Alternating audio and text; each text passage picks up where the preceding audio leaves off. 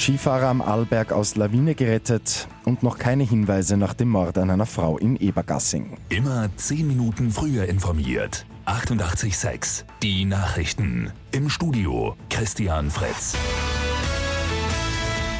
In Lech am Arlberg ist gestern ein 21-jähriger Skifahrer im freien Gelände von einer Lawine verschüttet worden.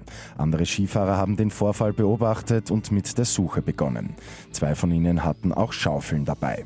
Nach rund zwölf Minuten unter der Lawine konnte der Schweizer bei Bewusstsein geborgen und ins Krankenhaus geflogen werden.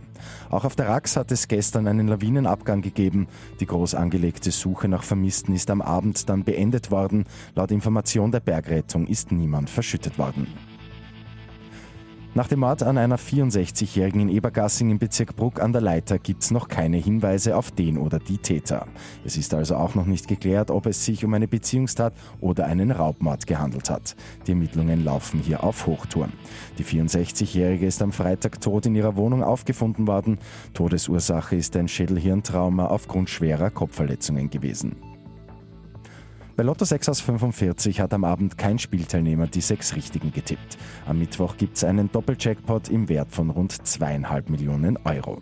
Das waren die Gewinnzahlen 4, 13, 15, 29, 33, 39, Zusatzzahl 2.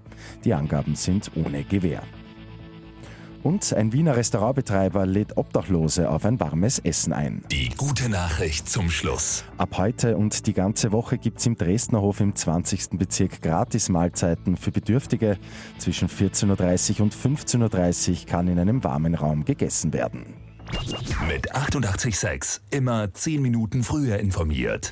Weitere Infos jetzt auf Radio 886 AT.